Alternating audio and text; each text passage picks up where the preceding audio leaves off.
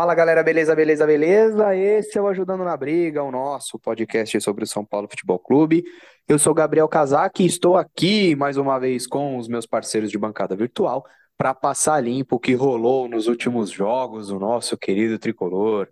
Renatinho, Renato Nunes, meu patrão. No programa passado estávamos felizes, estávamos ansiosos, eufóricos. Hoje, três jogos depois, zero vitórias, duas derrotas, um empate. Estamos. Como estamos, Renatinho? Como estamos? Fala Gabriel, fala Vitor, vamos aí para o mais ajudando na briga. Bom, Gabriel, como a gente, como estamos? Bom, é, primeiramente eu acho que a gente está muito melhor é, nos bastidores, nas contratações do que em campo. Em campo, São Paulo ainda está deixando a desejar, tá aquele time que começa a empolgar e depois passa dois, três jogos já desempolga. Mas de contratações, de bastidores, de moral, né? Eu acho que moral nas mídias sociais, nas redes, eu acho que o São Paulo está maior do que nunca. Bora lá comentar sobre tudo isso hoje aí. Vitor Gabriel Augusto, homem sem sobrenomes, sem sentimentos talvez, mas com senso de humor apuradíssimo, né, Vitor? É, depende do tipo de humor que você gosta, né? Tu tá no Monty Compartilha a Python, piadinha, talvez você ache compartilha a isso. piadinha. Tá morrendo de vontade de soltar a piadinha. Compartilha a piadinha. Se o Rames Rodrigues estiver mortão, a gente pode chamar ele de Ramsés Rodrigues?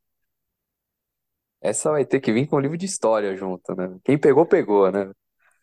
É, eu sou chegado numa piada ruim, não vou, vou mentir, não, mas É um seu, seu culto sentimento em mensageiro. relação a esse, esses três jogos, duas contratações, como estamos? Estamos empolgado, cara. Eu já achava que não era o fim do mundo e agora acho que a gente tem mais qualidade ainda, até porque foi o que eu falei, cara. A maldição do Tigre acabou, findou-se. Agora não é a gente que perde, que perde jogador técnico, é o, é o adversário que perde jogador inesperadamente, sem tempo de repor na janela.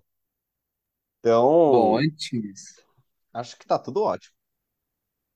tudo ótimo, tudo, tudo na positividade, né? Bom, a gente vai, a gente vai, vai falar disso mais, a- mais adiante, mas a gente tem que falar de algumas coisas ruins primeiro, a começar com Cuiabá 2, São Paulo um e São Paulo zero, Bahia zero pelo Campeonato Brasileiro. Renatinho, dois jogos, seis pontos em disputa, conquistamos um. Aqui você deve esse- esses dois resultados negativos contra times de qualidade bem discutível. Bom, Gabriel, esse é o último, esse é o São Paulo Futebol Clube dos últimos anos, né? Infelizmente, essa é a temática de São Paulo, a sina de São Paulo. É, quanto ao Cuiabá, o Cuiabá tá, tá até jogando bem, mas é moral de São Paulo ganhar, é pelo menos empatar lá, não perder de 2 a zero. E é aquilo, é mais dois jogos aí que o São Paulo joga relativamente bem, não, não, time, não um time que jogue mal todo jogo, né? Mas é impressionante como falta pontaria para esse time do São Paulo. Eu acho que tá na- ali na, na, na, na falta de, de, de pontaria do São Paulo. Eu diria que o ataque do São Paulo é um ataque bom, mas é muito é, fraco quando a gente precisa dele. É, demora muito para fazer um gol. E no jogo contra o Bahia ficou bem claro. Você vê que teve chances do, do goleiro dando ali na, no pé do David. Foi um, do, foi um dos momentos mais assim que eu não acreditei que poderia ter feito um gol no primeiro tempo. E troca atacante, troca muita coisa e parece que o São Paulo não produz. É, eu acho que incomoda esse, essas derrotas. Eu acho que fica agora é, uma pulga atrás no- na, na orelha, né, sobre esse Brasileirão. Eu não sei se o São Paulo vai ter pique aí para chegar ali entre os quatro, cinco, seis primeiros, né? Campeão já era, não dá mais. Mas esses, essas derrotinhas assim realmente fica preocupante porque a gente não sabe como que São Paulo vai parar. Título pelo brasileiro, como eu falei, a gente não espera, mas é, se der azar na Copa do Brasil e na Sul-Americana, é, o São Paulo tem que estar, tá, tá, pelo menos é um time que merece estar na Libertadores no ano que vem. É, ainda mais agora com as contratações que estão chegando aí. Mas é isso, eu acho que é um pouco, mais uma vez, daquele mais do mesmo de São Paulo e a falta de pontaria que o São Paulo tem. Agora, muita gente pode falar que é, é por causa das Copas, né, que o São Paulo não está tão focado no Brasileirão. Eu não acho isso. É, eu acho que é a falta de pontaria e a falta, às vezes, de, de, de jogadores assim que acertem mesmo o gol. Verdade é que o São Paulo é um time incompetente. São Paulo, o São Paulo não teve a competência de ganhar do Cuiabá lá, é, mesmo jogando com os titulares. E quando você coloca os titulares para jogar com o Cuiabá no Morumbi, é, na Arena Pantanal, em Marte, você está esperando vitória. Então, o São Paulo foi um time incompetente aí e, e um time incompetente para ganhar do Bahia. E que, apesar do, do mistão quente que, que foi lançado, na verdade ele não era tão mistão assim, né? Só o ataque que tinha que tinha peças, uh, bom, com Luciano e Caleri fora, o ataque era reserva, mas o, a zaga toda jogou titular, Pablo Maia titular, Nestor que até outro dia era titular. Então, assim, né, a gente não tá falando de um time tão, tão não titular assim. Mas, na verdade, contra o Bahia especificamente, São Paulo não ganhou por conta de David e Nestor. Nestor, com 12 minutos de jogo, tinha perdido três gols. E o David perdeu outros 3, 4. Então, quando, quando você tem dois jogadores que têm a chance de começar a se firmar definitivamente como 12º, 13º jogadores, e eles não, não correspondem num jogo contra o Bahia com 56, 56, 58 mil pessoas apoiando, aí complica, né? Nestor teve uma partida horrível, David outra, outra tanta, depois apagou, e aí já era tarde demais, né? Aí o goleiro cresceu, a confiança foi pro Beleléu, então São Paulo foi, foi um time muito incompetente, e, e como você falou, Renatinho, São Paulo ainda, ainda que brigue por um, por um virtual G6, sobra que, que, que o São Paulo agora vai entrar nas próximas duas rodadas do Brasileiro contra Atlético Mineiro e Flamengo com a faca no pescoço. Vai ter que correr atrás de, de resultados ou, ou de vitórias que em, partidas que, mesmo jogando com titulares, não são certas, né? Apesar do Atlético Mineiro tá com, com não ter vencido com o Filipão ainda, o Flamengo é um time de qualidade que a gente sabe, né? É notória a, a, a qualidade do Flamengo. São Paulo poderia, quem sabe, se tivesse vencido esses dois jogos, se dar o luxo de especular nos outros dois. E agora a gente vai ter que jogar provavelmente a Vera em intervalos com, com o São Lourenço e pré-Corinthians. Vitor. São duas, hum, são dois resultados negativos, são dois tropeços que é, são muito diferentes. E para mim, foi o que eu até já defendi hoje no Twitter mais cedo, hoje mesmo, é, três pontos que estão na conta do Dorival para mim.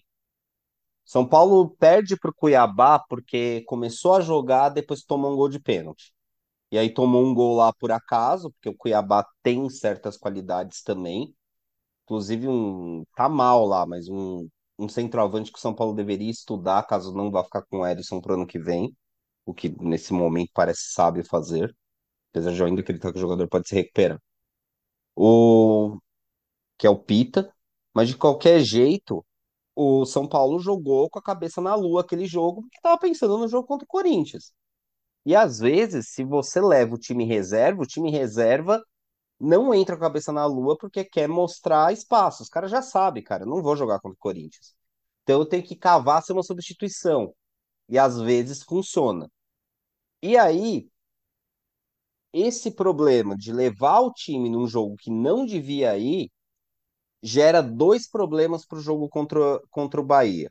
Talvez até um outro problema no jogo do Corinthians, porque contra o Corinthians também é, eu senti muita falta de confiança dos nossos meias. Confiança que foi perdida porque, porra, perdemos do Cuiabá, velho.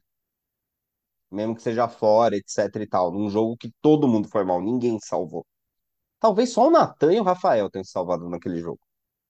Mas de, qual, mas de qualquer forma. Contra, contra o, o Bahia, é, eu acho que contra o Fluminense, a gente perdeu um caminhão de gols também. Contra o Bahia, se igual contra o Fluminense, que a gente também perdeu um caminhão de gols, se a gente tivesse mantido o gás ido, ido até o fim e tal, talvez a gente tivesse marcado um golzinho no final problema é que o time, quando tinha um jogador em campo com qualidade técnica suficiente, mas que não está em condições de jogar ainda, questão física de jogar, questão técnica de jogar, mas que talvez tenha dado uma das nossas melhores finalizações no jogo, que é o Pato, o time não conseguia mais produzir para o Pato finalizar porque estava se arrastando em campo. Porque jogou três partidas em uma semana. Então o Dorival precisa entender, cara, não dá para usar o time titular nas três competições. A gente vai ter que fazer escolhas, vai ter que rifar um jogo, pensar que jogo é mais obrigatório que o outro.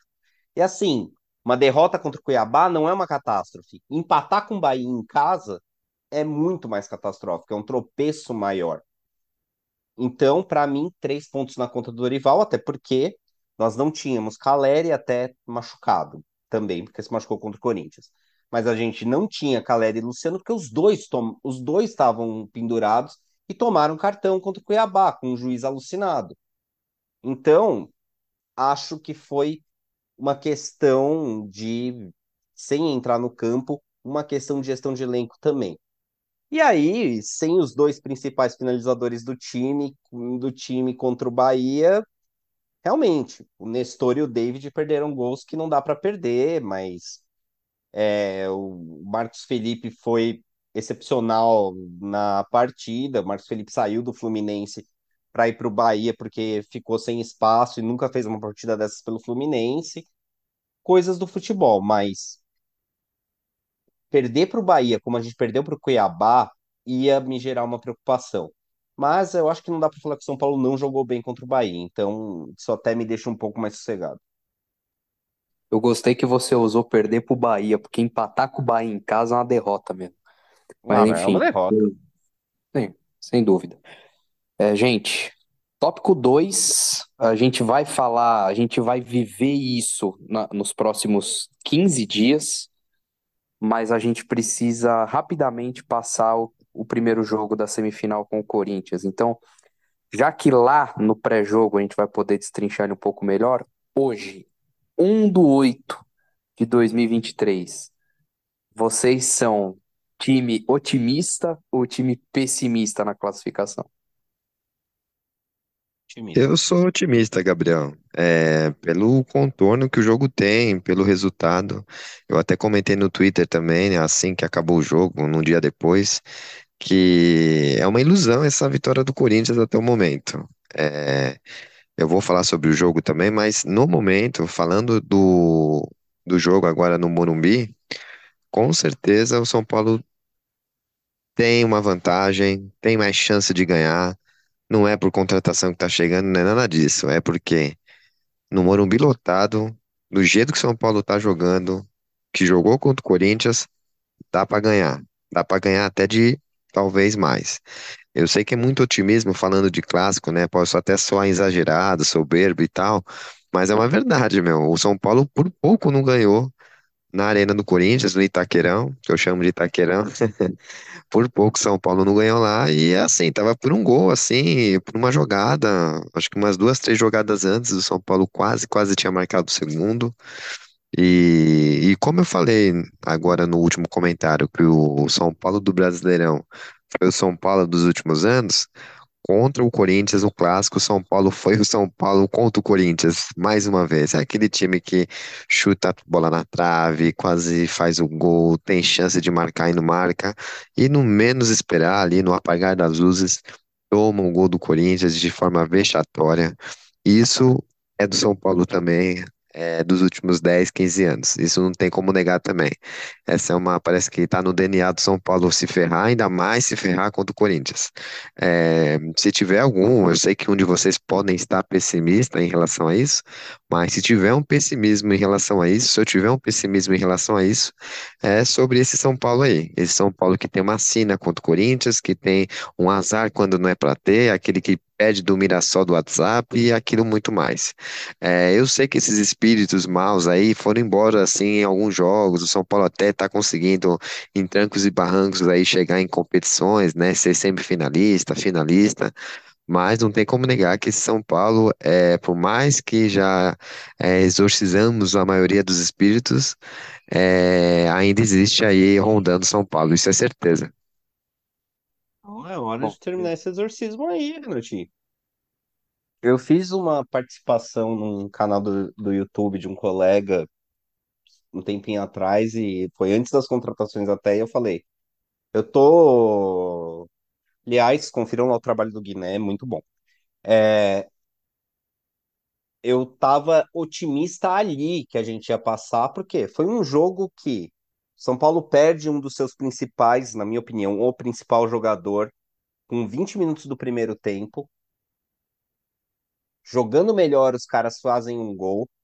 Num jogo que, até então, um dos nossos principais jogadores na temporada, que o cara que tá surpreendendo todo mundo, etc e tal, o Caio Paulista, tem uma falha bizonha. Um jogo que dois meias, que no geral estão indo até bem no São Paulo, dentro das limitações técnicas que eles têm, que o time tinha até então, estavam sendo jogadores úteis, jogando bem, etc e tal. Tem talvez a pior partida com a camisa do São Paulo, o Michel Araújo e o Wellington Rato.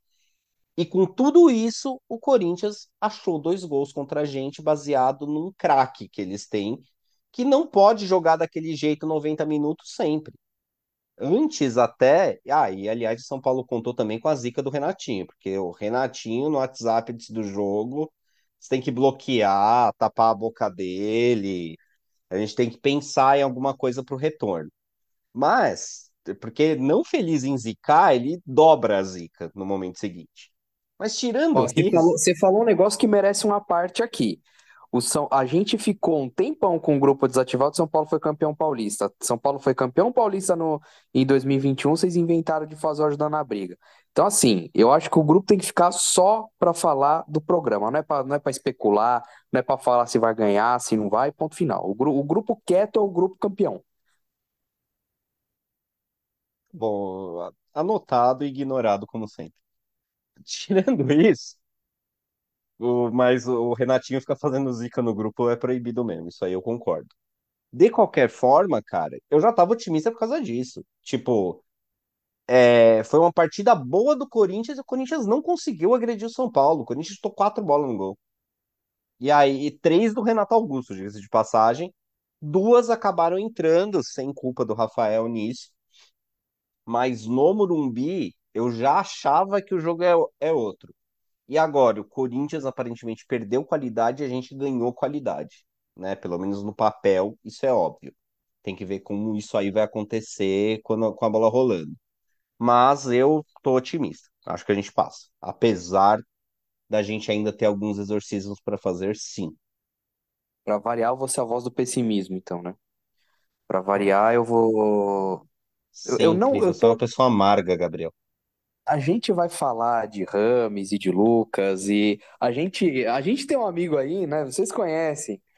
O cara tá amargo, viu? Sabe? Eu sei que falar de Rames e falar de Lucas é esboçar um sorriso, é esboçar esperança, mas torcedores, calma, tá? A gente vai falar disso no próximo tópico e, e assim, o fato é que não dá pra saber como eles estão vindo. Na teoria é maravilhoso, na teoria, com o nome, com o que a gente conhece de cada um, nossa, dá até pra jogar junto né? Mas enfim, não, não é o caso, tem toda uma preparação, tem 15 dias até lá, é tudo muito especulativo, mas o meu pessimismo vai além.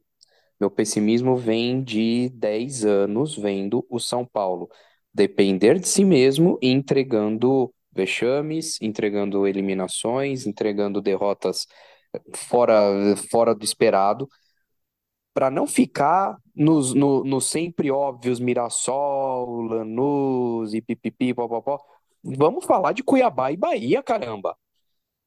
Vamos falar de Cuiabá e Bahia.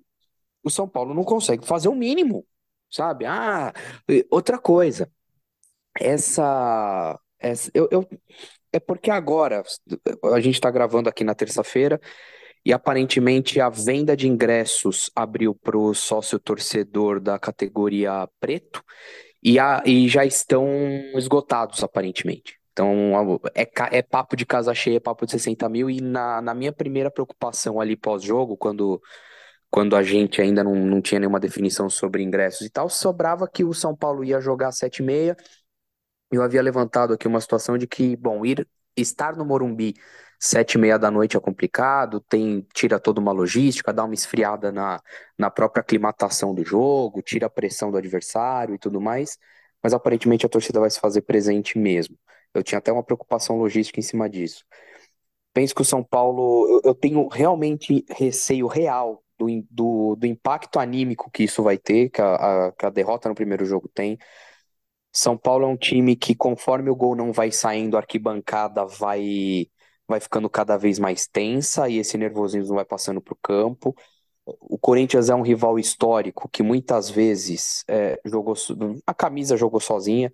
E a gente tá falando, vou, vou lembrar aqui que de 17, 18 e 19 o São Paulo caiu para o Corinthians, perdendo a final, inclusive, é, nos 40 e tralalá. Então, assim, eu, eu não estou otimista por, por, por essas questões, sabe? Tem a questão anímica, tem a questão de que o São Paulo não, não vem entregando no, quando, quando depende dele, não vem correspondendo nos jogos decisivos. Não sabemos em que condições Rames e Lucas chegam. Sabe, é- é- são, são muitas interrogações, muitas, deixa-se muitas interrogações. Hoje o São Paulo não tem um jogador que desequilibra, assim como é o Renato Augusto, tá? Hoje no papel nós temos, mas vocês entenderam o que eu quis dizer. Inclusive, a se, se não confirmar, a se confirmar, né, aparentemente o Corinthians está se fazendo do Roger Guedes. Na minha opinião, São Paulo Malemar tem alguém que consegue equiparar o Roger Guedes, que não tô aqui querendo vender como craque ou coisa assim, mas é um cara que nessa campanha da Copa do Brasil do Corinthians foi responsável por, é, grande responsável pela classificação deles ao longo, ao longo do torneio. Né, contra o, contra o Atlético Mineiro fez um puta golaço, né? Veio pela ponta e, e driblou o goleiro e tudo mais. É um, é um jogador que discuta a qualidade dele, é um cara que costuma brilhar na, no momento decisivo. E o São Paulo, o quê? Tem o Luciano, que realmente de fato está vivendo uma grande fase, e, e, os, e os demais estão hum, relativamente abaixo. Eu vou dar um nome, eu dou meu, dar nome aos bois aqui, o Caleri. Nessa segunda passagem dele pelo São Paulo, ele tem coisa de que de 20 jogos em mata-mata, com três participações em gol, sei lá, dois gols, uma assistência, ou uma assistência, dois gols, alguma coisa assim. Números ridículos. Parece que ele esgo- esgotou toda, toda a cota de, de decisibilidade que ele pudesse ter lá em 2016.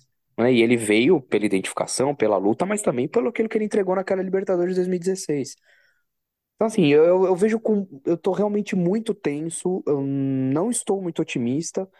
Hoje, hoje, 1 de agosto. Vamos ver como, como as coisas andam nos próximos 10, 15 dias. O jogo é dia 16. Mas hoje ah, eu não, eu tô muito pé atrás e já preparado para o pior. Inclusive o São Paulo, se o São Paulo vir a cair, o que vai ter com, vai ter em piadinha de Rames e James e aplicativo de entrega, entrega em casa, eu não quero estar vivo para ver isso.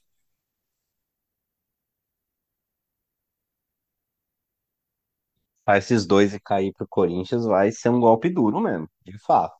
O pior ainda vai ser, tipo, contratar esses dois e ter só o Brasileirão pra jogar pra garantir uma vaga na Libertadores até o final do ano, né? Porque tem São Lourenço também nesse meio do caminho, que não é uma presa fácil, longe disso. São Lourenço é um time difícil, que vai exigir atenção do São Paulo. Mas, cara, eu acho que esse time aí que perde do Mirassol do Zap já não é a mesma coisa. A gente, ano passado, que você pode falar, jogos que o São Paulo entregou a paçoca mesmo, são dois. E eram dois times melhores que a gente. Então, talvez o jeito que o time encarou aquilo, mas eu acho que desde o Crespo, pelo menos, o São Paulo já conseguiu exorcizar alguns fantasmas. Desse negócio aí de Mirassol do Zap, Colón, etc e tal. Um tempo atrás, cara, pegar o Ceará numa Copa, numa Copa do Brasil era extremamente problemático pra gente. Só que a gente encarou, a gente não foi vexame, a gente perdeu a final de modos que não dá pra encarar, mas eu não vejo esse time desse ano é, sendo mentalmente tão fraco. Eu acho que é um time mais capacitado pra segurar a onda. Rames e Lucas são os novos integrantes do nosso elenco. É, eu antes a gente vai, claro, né? Como vocês se sentem com Lucas e Rames no time. Eu, eu confesso que eh, esses dois dias eu não trabalhei direito. É, no, no final de semana, quando anunciaram o Rames, claro, né? A gente fica feliz, fica empolgado. Hoje saiu a, conf- a, a confirmação é, do Lucas, da contratação do Lucas e, e passa, passa um filme na cabeça. A campanha de 2012 da Sula foi, foi bastante marcante para mim. Eu tava na, na final contra, contra o Tigre. Então, lembrar do Lucas, apesar de toda essa novela, de toda essa é, é, esse ranço que parece que, que foi criando, né? Ah, ele vem, ele não vem, ele vai para MLS, ele não vai. Enfim, toda essa, essa coisa que, que, que foi, foi deixando a, a, a negociação tensa. Cara, isso foi me tomando que quando, quando anunciou o Lucas, eu sorri. Eu sorri assim como se eu reencontrasse um velho amigo, como se eu reencontrasse um, um ídolo, por que não? No, claro, um ídolo de prateleira bem mais baixa, mas um cara que eu me identifiquei bastante, é um cara que, a meu ver, se identifica bem com o São Paulo, tem todo, tem uma história bonita, tem uma conquista bastante expressiva. Então, quando, quando eu lembro, quando eu vejo o Lucas, eu, eu só vejo sorrisos. Eu só vejo sorrisos. E, aí me dá até vontade de ser otimista, olha só. Grave, então. É, eu também, Gabriel, eu Casaque compartilho. otimista, o poder de Lucas. Eu compro São Lucas agora. É, eu concordo com, o com o Gabriel nesse ponto. Eu acho que o Gabriel descreveu exatamente o que eu falaria, é, o que eu vou comentar um pouco aqui sobre o Lucas. O Lucas, ele, eu acho que ele deixa uma marca muito bonita no São Paulo quando ele saiu em 2012. Ele, eu, eu considero o Lucas um- como um jogador que me, me fez me empolgar de novo com São Paulo depois das Libertadores que São Paulo já tinha ganho. É incrível que pareça, né? A gente já teve o Hernandes em 2010, ali 2011 também, mas o Lucas foi o jogador que me fez reacender mais ainda no futebol, né? Eu jo- jogando pelo São Paulo, ele veio ali junto com o Neymar em 2011, 2012, né? E, e na época era uma, um show, né? O Neymar era a grande revelação do futebol brasileiro e todo santista gostava dele, né? A mídia gostava dele e o Lucas veio junto com isso também, né? O Lucas era quase o terceiro trio, né? Era Ganso, Neymar e Lucas, né? E eu ficava muito orgulhoso de ter o jogador, né? Talvez o segundo melhor do Brasil no meu time de São Paulo. E ele fez por merecer no São Paulo. Ele, decis... ele foi muito decisivo em jogos. Quem não se lembra dele fazendo aqueles gols decisivos, né? no- no- nos campeonatos. A Sul-Americana que ele ganha, faz gol na final. Tem uma, tem um, tem uma relação ali legal com o Luiz Fabiano também no ataque. Aquele jogo do Corinthians também que o São Paulo tá perdendo, com o gol do Sheik, aí tem os dois gols do Luiz Fabiano, né, no parada da esquina. É, o primeiro gol vem de uma grande jogada dele, né, do, do, para mim é um gol histórico, assim, no sentido de rivalidades, né, e realmente marcante. Então, fico muito feliz que o Lucas está voltando para São Paulo. É, dá para a gente analisar um pouco mais essa chegada dele. Eu acho que o fato de ele estar chegando é um momento bonito, é um momento histórico. Porém, esses quatro meses aí é muita sacanagem. Não sei se vocês vão comentar sobre isso também, mas quando a gente para para pensar que só mais quatro meses. É uma verdadeira brincadeira, né? Pelo amor de Deus, o São Paulo precisa de muito mais de jogadores.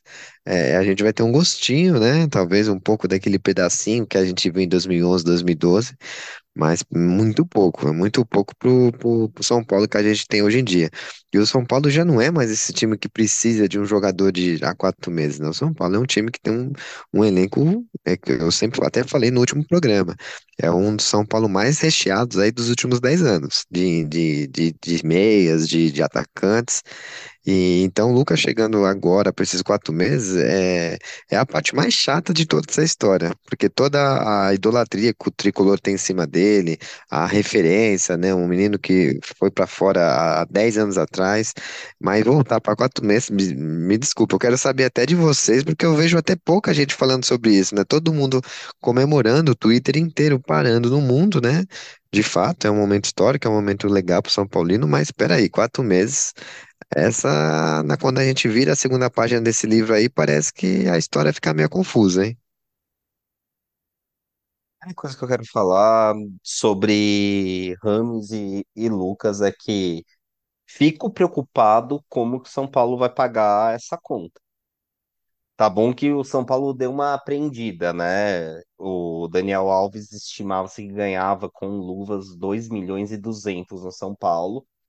E, cara, é mais ou menos o que Lucas e Rames vão custar por mês pro São Paulo. Mas pelo menos dessa vez a gente não tá gastando essa bala toda em um só jogador que nunca foi exatamente um protagonista na carreira. Tá comprando dois jogadores que no futebol brasileiro têm condições de serem protagonistas. Um deles foi protagonista durante a carreira. Na seleção colombiana durante muito tempo, uma temporada no Real Madrid, é, em os times antes de chegar no Real Madrid, no Porto e no Mônaco. No Mônaco. Acho que é o Mônaco, me corrijam se estiver errado. Mas de qualquer forma, é, me preocupa a questão financeira. Eu critiquei, em outro lugar, o Corinthians por fazer doping financeiro e vou criticar o São Paulo por fazer doping financeiro também. A gente não tem condições de ter esses jogadores. Do ponto de vista técnico, cara, é, eu acho que o São Paulo precisava de um jogador rápido, com um drible, que consiga jogar nas pontas. Então, o- a contratação do Lucas ataca uma carência e Rames Rodrigues qualifica o elenco. Então, não dá, do ponto de vista técnico, falar que foram más contratações. A questão é, o Rames é uma aposta. A gente não sabe como esse cara tá. As últimas duas temporadas dele, a Arábia e Grécia não é exatamente um comparativo. Mas pelo menos parece que a chuva de contusões que atormentou ele na carreira, nessas últimas temporadas, realmente parou. É um- até um negócio que a imprensa tá falando pouco. Ele não se contundiu tanto nos últimos anos, quanto lá o que atrapalhou no Real Madrid, principalmente no Everton, quando ele voltou a ter uma grande fase. Tirando isso, sobre os quatro meses que o Renato perguntou, cara, eu acho que esse retorno do Lucas agora, mesmo que seja por pouco tempo, é a prova de que ele é São Paulino, porque tudo que saiu dá que Lucas lá atrás falou, não pretendo voltar para São Paulo agora, porque não é meu planeja, não é o planejamento da minha família voltar a morar no Brasil agora. Então, então é um ponto. Quando começa o romance aí entre Lucas e São Paulo, Para mim, ficou muito claro que ele desafiou empresário que queria já fechar com a MLS para ser emprestado para o São Paulo, para ter a garantia que vai para a MLS depois. É, o Lucas ignorou isso e assinou direto com o São Paulo. Ele não tem um pré-contrato, talvez tenha um pré-contrato com a equipe da MLS, não se sabe muito bem, mas ele não chega por empréstimo, ele chega como jogador de São Paulo mesmo, uma contratação direta, por insistência dele, desafiando a própria família. E quem aqui namora, é noivo, é casado, sabe que desafiar a patroa nem sempre é fácil. Então, eu acho que muita gente que a gente pegou pesado com o Lucas nessa, com o Lucas nessa história. Porque com desafios que muitos jogadores simplesmente abafam a história, ele optou vir para São Paulo. Se for só por quatro meses, né? Depende do São Paulo se classifica no Libertadores, ele não tem algo certo na MLS ainda. Pode ver aí uma extensão de contrato. Pelo tempo que for, e talvez vá para a MLS diferente do Kaká, tenha condições de voltar e ser útil ainda, é, eu acho que o que a gente tem que fazer é desfrutar e parar com esse negócio de encher o saco. Ah, não é tão São Paulino assim. Eu acho que é- essa contra esses seis meses provam a São Paulinidade do Lucas. Cara, sobre esses quatro meses, eu acho que é, o- é um risco válido, tá? Não, não só pelo contexto, o Lucas tem 30 anos, pode ter mercado. Claro, não, não é um mercado europeu, não é, não é a Arábia pagando os tubos, mas a MLS aí também tá, tá se desenvolvendo, tá indo atrás de uns medalhões. Lucas também tá, tem aí essa questão familiar e não sei o que, não sei o que lá. Então, acho que em quatro meses.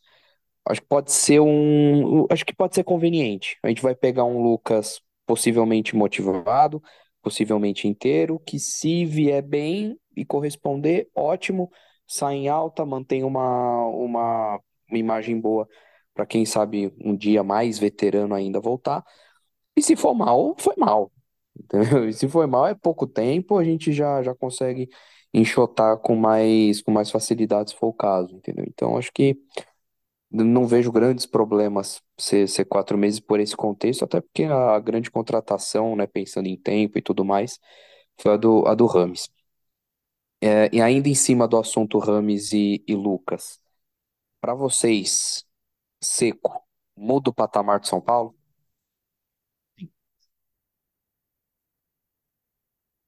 Com certeza, isso muda mesmo. Como eu falei, é, o São Paulo está muito bem fora, né, do- das quatro linhas. O São Paulo está muito bem, é uma representação muito grande e fazia tempo que São Paulo não, não trazia um nome tão, tão de nome assim como o Ramos Rodrigues e eu acho que o próprio Lucas, né, e os dois de uma vez. É uma São Paulo já tem um time recheado de jogadores e agora com esses dois é, sobe o patamar e com certeza merece títulos, merece montar história em cima desses jogadores. Que chega do São Paulo gastar, contratar, fazer festa em aeroporto e não ter é, a volta disso. Então, assim, é, o patamar sobe e a obrigação de ter um título também sobe. No, no momento que o, o pisar no campo, aí o Lucas também vai pisar esse ano, no momento que pisar, principalmente o Rames, que vai ficar um, mais tempo. É, o São Paulo já tem a obrigação de ganhar dentro desse um ano pelo menos um título. Pode ser até o Paulista de novo, mas já tem obrigação. Porque já não é o time do, do Zé Ninguém, do, do Rato e do, e do é, é, da vida. Vitor? A gente falava que o São Paulo era um time nota 6, 6,5, com dois jogadores ali, 7, 7,5 para tentar fazer chover, né? E agora, e que faltava um jogador ali para desequilibrar, um jogador para quando não tá dando nada certo, o cara que pega a bola, bota embaixo do braço e tem qualidade para resolver. São Paulo contratou dois nota 8 de uma vez. Rames Rodrigues é o que eu falei na minha primeira intervenção, ele não sabe como ele tá, mas se for o Rames que jogou no Everton, sobra muito no futebol brasileiro. Não precisa ser o Rames da primeira, do primeiro ano de Real Madrid, que aquele então lá destruiu o futebol brasileiro. Mas o, o Rames do Everton já é já é suficiente para voar aqui. E o Lucas, cara, o Lucas é mais garantia de dar certo ainda que o Rames Rodrigues. O Lucas estava jogando na Premier League até dois meses atrás. Inclusive, a última participação dele na Premier League é um golaço, driblando quase meio time adversário inteiro. Então, sobre o Lucas, não tem nem dúvida de se ele ainda tem perna. E qualidade técnica, aqui para nível de futebol brasileiro, ele tem de sobra. Então, é, é óbvio que muda o patamar. A gente vai ali de ah, o patinho feio que vai conseguir brigar por G6 se der tudo certo, pro, pro um time que tem qualidade técnica aí para bater de frente com os principais times do país. Hoje a gente, pelo menos em time 11 que inicia, a gente não deve, não deve muita coisa para Palmeiras e até com o Flamengo dá para equilibrar. Então, Mais uma vez, eu acho que vocês estão fazendo uma avaliação bem, bem otimista. Sobre, sobre, de- se o sobre Rames jogar o que eu Paulo. falei que joga. É, é aí que tá. É aí que tá. O São Paulo. o- vamos lá, vamos por partes. São Paulo mudar de patamar, a gente tá falando só dos 11 iniciais e presumindo que os dois é, vão chegar com, com o que os nomes carregam e, e vão ter condições de jogar junto, coisa e tal. Nos 11, é, daria para dizer que sim, aumentaria o patamar. O São... Aliás, a vinda desses dois evitaria, por exemplo, que o São Paulo espera-se que o São Paulo não perca ponto para Cuiabá e Bahia, por exemplo, para Curitiba fora, como, como foi no começo do campeonato. Com esses dois, a chance do São Paulo perder menos pontos para times inferiores aumenta.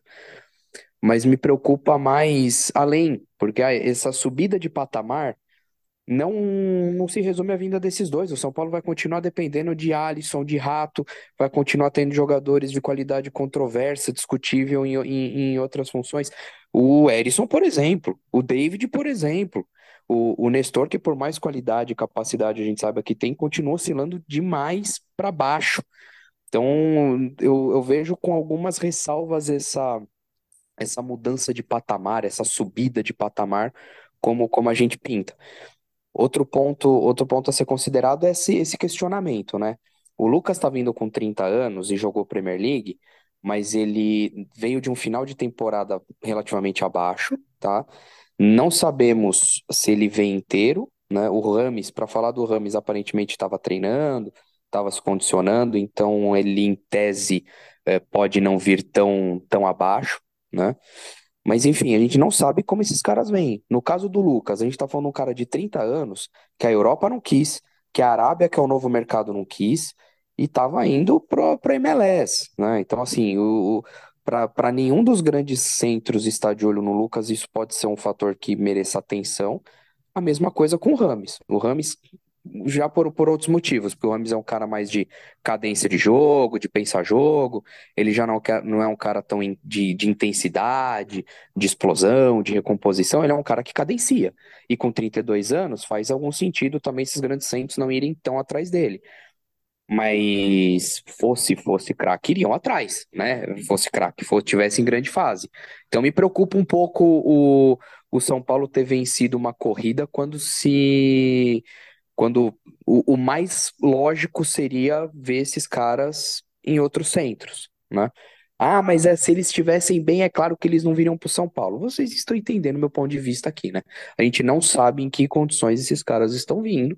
Então, é muito, muito cuidado, muito cuidado. Eu acho que, eu acho que o Lucas Gabriel tem um grande problema nele, é que jogador como ele ali na Europa tem muitos iguais, né? Você pega jogadores de base, né? Você pega ali o Arsenal que revelou o Saka nos últimos tempos, o Vitor que é torcedor do Newcastle, tinha lá o francês que foi para a Arábia também. Então assim, o Mahrez, né, que também foi para a Arábia. Então assim, o, o São Paulo, o, o Lucas sempre teve concorrentes à altura lá, em- lá, lá na Europa, né? Então, são jogadores desses pontos, esse, esse ponto driblador, corredor, tem muitos na Europa e a Europa, a Inglaterra começou a fazer também, então tem um pouco disso, assim, né? É, e o Rames, eu acho que tem um pouco da idade, como você falou, que é, que é um jogador mais pensante e, e às vezes a, a idade dele já pese mais para a Europa. Mas eu acho que o Lucas é por causa disso. A concorrência do Lucas sempre foi essa questão aí. É um jogador que, como ele, tem muitos lá fora. Ah, e só, só a um detalhe, de. Vitor, antes, antes de você mandar bala, Vitor, só, só uma coisinha para complementar antes que eu esqueça.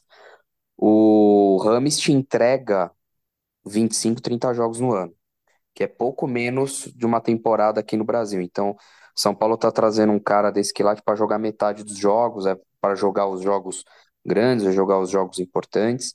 Mas enfim, não é um cara que vai estar disponível todos os jogos. Para falar do Rames, do Lucas, supondo que ele tenha condição e o contrato dele é mais curto, então sempre que ele tiver em, em condições, ele, ele vai jogar, ele vai pro pega. Mas o Rames é, é, é uma rotação abaixo, ele vai entrar só nos pega louco, entendeu? Sim. Mas o Rames, o Rames necessariamente tem que. Você falou que é um pouco menos que uma temporada no Brasil. Não, é muito menos que uma temporada no Brasil. Se o São Não, Paulo, que menos da já não metade. chegou em todo. Menos da metade. Metade. Para Ah, 20, tá. 25, Então, 30 jogos é pouco, me- é aproximadamente metade, pouco menos. né? é. Porque, por exemplo, hoje o São Paulo que já não chegou em todas as finais possíveis, se chegar nas finais que ainda restam, vai ter feito 79 jogos na temporada. É, o Rames faz 30, é um terço. Então, o Rames é um cara para ser usado como o Renato Augusto usa o Corinthians. Não é para não é para jogar contra o Tigre, quando você já tá com a primeira decisão, com a primeira vaga do grupo garantida. Não é para ir para Cuiabá, não é para viajar para os confins da Venezuela. O Rames é para você olhar a tabela no começo do ano e falar, você vai jogar esse, esse, esse, esse, esse, esse, e o que é até bom, porque um time com um quarteto mágico que tá aparecendo nos campinhos aí do Twitter é um time muito exposto, cara. Eu não sei se dá para jogar com aquilo, não.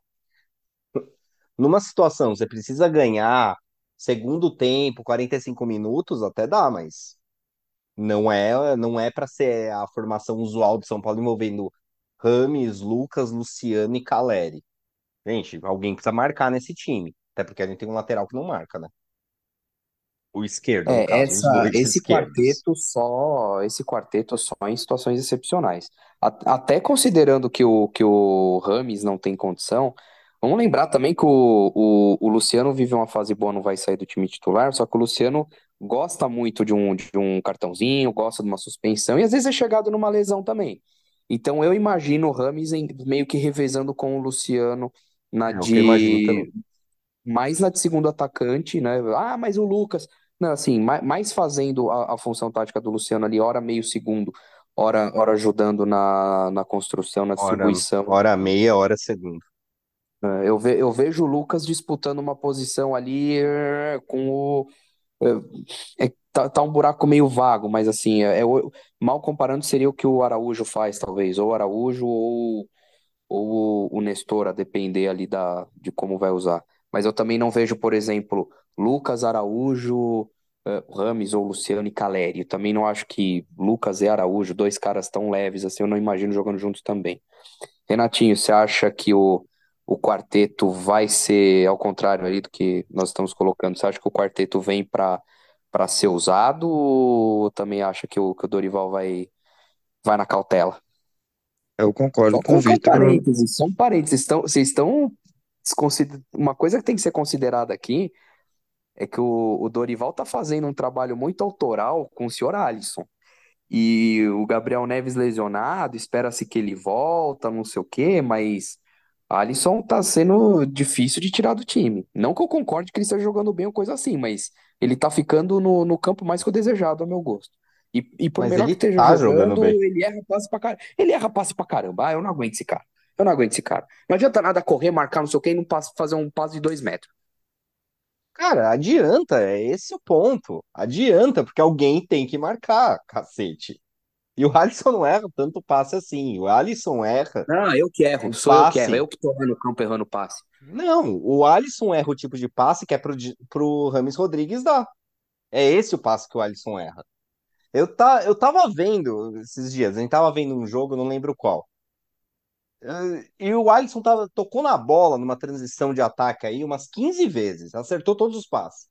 Aí tentou uma cavadinha lá que pro Juan, atrás da zaga, etc e tal, que é um passe mais complicado. Aí esse errou. Aí vem o casaque no WhatsApp. Esse Alisson, mano, é, só marca o cara quando, o cara faz merda. Aí é fácil também falar que o cara é um. Antes, antes do Renatinho pontuar, o que, o que, qual é meu medo? Maia, Neves, Alisson, e aí, aí começar o rodizão. E aí ser, ou sei lá, Rames, Luciano e Caleri, ou Luciano, Eu Lucas, é. Caleri, Rames, Banco, alguma coisa assim. Eu tô começando a achar que esse, esse trio, é, esse trio, eu tô achando que a presença do Alisson vai acabar se fazendo, não digo necessária, mas acho que vai acabar sendo um mal que o, que o Dorival vai acabar mantendo em nome de uma eh, organização ou coisa assim. Maia não tem como tirar. Neves vinha bem, vai, vai acabar voltando. Aí o, o Araújo vai acabar perdendo espaço. E aí, assim, Rames e Araújo, ou Rames e Luciano, Rames e Lucas, enfim, para o segundo tempo, para eventualidades. Rames e Lucas não, né? Enfim, vocês entenderam aqui o, o- os exercícios hipotéticos que eu, quis que eu quis colocar, Renatinho. Lucas e Araújo eu acho possível, porque são dois jogadores leves, mas que voltam muito, recompõem. E o Lucas, quando ele vai para o Paris Saint-Germain, ele era um jogador, quando sai de São Paulo e vai para o Paris Saint-Germain, ele era um jogador basicamente que sabia fazer uma função, corredor pela direita. E durante muito tempo no Paris Saint-Germain foi isso que ele fez, corredor pela direita. E até porque quando, até por isso, quando o Paris Saint-Germain começa a contratar muito, muitos jogadores e tal no projeto deles megalomaníaco, é, a disputa do, do Lucas vira, vira um cara muito mais criativo que ele, porque sabia jogar em várias funções, mas tinha uma predileção pela direita, que é o Angel de Maria. E aí, complicado. O Angel de Maria é um jogador, eu acho que de outro patamar que o Lucas. Né? A carreira prova isso. Agora, o, o, o Lucas no Tottenham, ele aprendeu a fazer várias outras funções. Então, o que eu imagino é o Dorival emulando um, um losango de meio de campo. Na base desse losango, o Gabriel Neves ficando mais, porque tem um passe melhor e não tem a mesma capacidade de, transi de fazer a transição carregando a bola. O Alisson mais à direita, até porque a gente tem um lateral direito que não sobe, que não sobe nunca, praticamente. Então você precisa do Alisson para o time não ficar capenga para a esquerda, ter profundidade pela direita. E aí, como o Luciano e o Rames, qualquer um dos dois que joguem, tem uma preferência por partir da direita para o centro para armar o time e flutuar por ali, indo de vez em quando para o lado esquerdo, eu imagino, eu imagino o Rames na, fechando esse losango, o Lucas como um segundo atacante mais à esquerda, para dar o corredor para o Caio Paulista. Não o Lucas jogando à direita, como a gente lembra dele.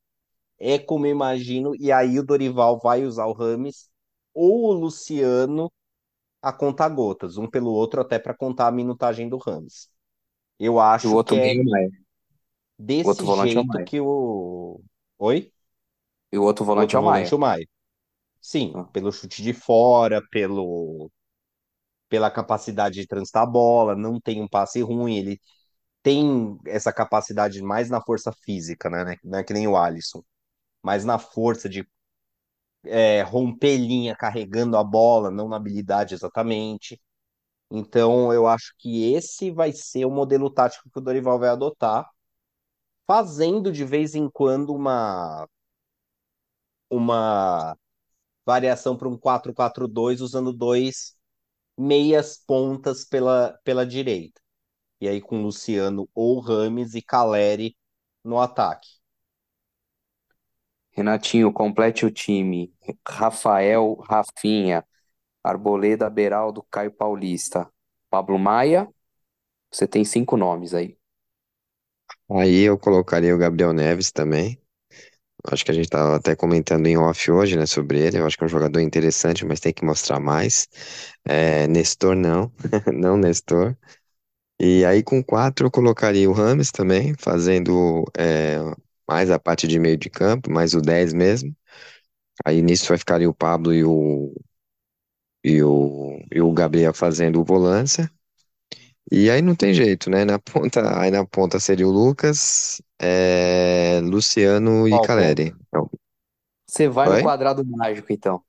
Exatamente. Esse é o, esse é o time perfeito, mas eu concordo com o que o Vitor falou. Dificilmente o Ramos vai ficar disponível para qualquer jogo, e eu acho que tá correto. Vai ter que fazer um modo Renato Augusto nele, até pela idade, até pela importância dele, que ele vai ganhar no time, isso é certeza, pela qualidade. Mas eu acho que vai. Assim, esse é meu time perfeito, né? Com certeza os quatro ali na frente seria o, o mais ideal. Esquecemos o Wellington, os Ratos e Alissons e, e Edisons, né? E ali a reserva vai ficar em segundo plano, os o resto de jogadores que tem. Eu acredito no Pato também, porque assim, sempre a gente volta no Pato aqui, mas é, depois daquele jogo do Edson, do, do Juan do próprio David, esses caras estão de brincadeira, pelo amor de Deus, é, são realmente coadjuvantes do coadjuvante, é aquele que passa ali atrás no filme só complementando o ator, é isso. O gol que o Pato perdeu, apesar de impedido, foi indecente, tá? Eu, sa... eu, eu, eu vi aquele lance, eu já, já, já gritei fora Pato, não dá mais. Enfim, acabou minha tolerância com o Pato, acabou cedo, né? Minha paciência com o Pato acabou cedo, né? E olha que eu tava contra o Santos e gritei muito por ele, mas enfim. É, Poptômetro. Vitor, canta o placar aí, que pelo visto a coisa apertou, né? Normal, né? A gente apostou pesado essa última semana. Mas, dividindo a primeira posição, o desagradável casaque junto de Vitor, com 76 pontos cada. E Renatinho na posição que ele alegou que não vai sair mais, com 69 pontos na terceira posição. Essa é E boa, hein? Renatinho que mais cresceu, Renatinho que mais cresceu nas últimas, nas últimas rodadas, é que É, então, estava muito né? atrás. Isso a mídia não se, fala, se não hein? cresce com essa numeração, danou-se, né? É, bom, gente, rapidinho, semana que vem a gente volta na, na segunda-feira, então os placares para jogo de ida pelas oitavas de final da Copa Sul-Americana, São Lourenço e São Paulo, lá. Renatinho, É, vai ser um a um esse jogo aí, empate. eu também acho. Eu também acho. São Paulo acho que não vai, vai, vai continuar nessa pendenga, vai pro quarto jogo sem vitória. Temos uma unanimidade, então. Um a um? Não. Triplo a um? Triplo um a um. Ô, louco. Vocês já me- Vitor, você, você é Eles irão covarde, mano. Você é covarde, hein, velho. Não, mano. Não, Eu tava pensando em um a um desde hoje à tarde. São Paulo e Atlético Mineiro, domingão no Morumbi. Esse jogo. Olha, olha, não sei não, eu tenho medo daquele São Paulo que eu falei já no programa todo hoje, eu tenho medo de ele aparecer e salvar a pele do, do Filipão, mas eu vou ser otimista, eu vou ser otimista e vou colocar 2 a zero São Paulo, bem, bem básico esse jogo, é para voltar a vitória pelo menos. Ah, Pode escolher errou, primeiro, velho. Vitor, que eu tô, eu tô meio em dúvida ainda aí. Você já, você já sabe o que você vai mandar aí? São Paulo 2, Atlético Mineiro um, porque é impossível o São Paulo jogar com um time com tanta possibilidade de lei do ex e não tomar um gol. Senão algo no futebol tá, tá errado, velho. A gente tem Patrick, tem Igor Gomes, Allan Kardec. Então, Uma lei do ex vai rolar nesse jogo. Você, apostou em vitória do São Paulo. Vitória do 2x1. São Paulo por 2 a 1. Eu não acho que o São Paulo ganhe, de verdade. Mas eu também, eu, apesar de achar que o São Paulo tá com tudo pra perder esse jogo, eu vou de 1 a 1 de novo. Depois eu que sou covarde, né? É, é, e, e é, fo- foi, foi justamente quando eu cantei a bola que o São Paulo perderia que me renderam os pontos aqui no Poptômetro. Eu, eu não sei não. São Paulo adora é, ressuscitar um morto. E o Atlético Mineiro tem bons jogadores. É que aí não adianta nada dar um monte de jogador bom lá no Filipão, né? Pega um Filipão em uma fase, final de carreira, aí já viu, né? Aliás, o Filipão tava apresen- tava aposentado já, né? Mas enfim. Gente, Lucas e Rames vieram, velho. Puta merda, o Lucas voltar, pô, eu tô realmente feliz. No- eu- o cara me arrancou um sorriso hoje, velho. É, Não vejo a hora de ver o videozinho. é, e- esse é o estado do hora de feliz. Então imagino que a gente não passa nesse grupo. Não vejo a hora de ver o videozinho de, de apresentação ali que, a, que, a, que a, as redes sociais do São Paulo fazem e tal. Puta, vai ser um bagulho do caralho, tenho certeza, velho. Não, vai. Podia chamar o Rogério Ceni pra, pra fazer essa abertura aí, né? Ele segurando com o Lucas. Nossa, mano, o Rogério Ceni deve estar cuspindo fogo em algum lugar. Rogério pedindo reforço, chega o Bustos. E Rogério e, e, e, o tempo fez do Rogério o senhor da razão, né? Luan jogando porra nenhuma, Marcos Paulo já, já avisado que não fica pro ano que vem. Eu, eu fico imaginando o Rogério na casa dele, numa poltrona, meia luz, uma garrafa de uísque pela metade, um cigarrão no canto da boca, assim, só apontando pra TV, esses filha da puta, só me deram os bustos da vida, Marcos Guilherme, canalhas! Nossa, mano, deve ser por aí. O cara tendo que usar o Luciano de meia a temporada inteira. Aí os o Luciano jogando como ele queria que jogasse, né? Porque eu, eu tenho, eu tenho aqui comigo que, o- que a ideia do Rogério era fazer o que o Luciano tá fazendo aí, que é, né, o Luciano ficar zanzando pelo campo, ficar distribuindo o jogo, o Luciano é outro jogador? É, é, mas tem diferença, né? O trabalho do Rogério tinha um problema de modelo tático. Uma coisa é você ter o Luciano como meia quando você tem meio campo preenchido. Outra coisa é o Luciano como parte de um tripé de meio de campo obrigatoriamente. É, não é a mesma coisa. É um defeito do trabalho do Rogério que ele vai ter que trabalhar se quiser voos maiores na carreira. Renatinho, quer falar mais uma última coisa aí, ou vamos que vamos? Não, ninguém cantou a música aí do Rames, né? Alguém devia ter cantado aí. O que vocês acharam da Ah, musiquinha? Me- Parece que dividiu opiniões no Twitter, né? ah, Pra eu mim não fica gostei, cara. Eu... Ah, passou recibo demais, né, cara? Ah, eu achei, eu Eu, achei que fica eu... pelo meme, porque, mas eu acho que é uma coisa que é mais engraçada no futebol carioca, né? Como, como fizeram a piadinha lá com- quando o Ganso veio zoando a Rascaeta. Eu achei que vale o meme, vale a, vale a tiraçãozinha de sarro, não, não achei desrespeitoso e nem que, que ficou mais enaltecendo o rival. É, a Eu do, gostei do mais Roger do Guedes Lucas também é Moura. engraçadinha. É, Mas, mas ainda assim, eu achei que fica pelo meme, mas sei lá, é que não, meio que não combina com o São Paulo. Mas também só vai mudar, só, só vai mudar isso, só vai trazer essas coisinhas engraçadas do futebol como fazendo, né? Eu acho que vale a graçola, mas. Então, acho que a pilha que a, que a SPFCTT colocou é uma, é uma pilha meio desnecessária. Assim, acho que estão estão fazendo. Mais ou menos, mal comparando a história do Tricas. Acho que estão estão colocando isso como se fosse, nossa, que absurdo, quando é tipo, ah, mano, grandes merdas, velho. Tipo, uma coisa, você fazer uma musiquinha dessas, tipo. Roger Guedes, mano. Roger Guedes nunca jogou nada com, contra, contra a gente, tá? Ele simplesmente joga no nosso principal rival. Só que, meu, o Roger Guedes não tem um histórico e não acabou com a gente sete dias atrás. Aí chega o Rames, na sequência de acontecimentos, eu acho que a musiquinha passou recibo demais, cara. Se fosse outro momento, não ia ter me incomodado. Eu acho que o timing foi ruim. Renatinho gostou da musiquinha, né. Renatinho? Ah, gostei, eu, eu estou esperando, eu não vou falar muito sobre isso porque para não dar zica, né? Mas se Deus quiser, eu vou cantar essa música aí com o gol do Rames Rodrigues no, na semifinal. Nossa, Na mano, semifinal da lindo. Sul-Americana, na semifinal da Sul-Americana. Fala da Pode ser, Sula pode que. ser, É, pode ser. da. Fechou. Pronto, resolvido. A zica anulada. Esse foi o Ajudando na Briga dessa semana, pessoal. Obrigado, um abraço. E vamos, São Paulo. Vamos, São Vamos, Paulo. São Paulo.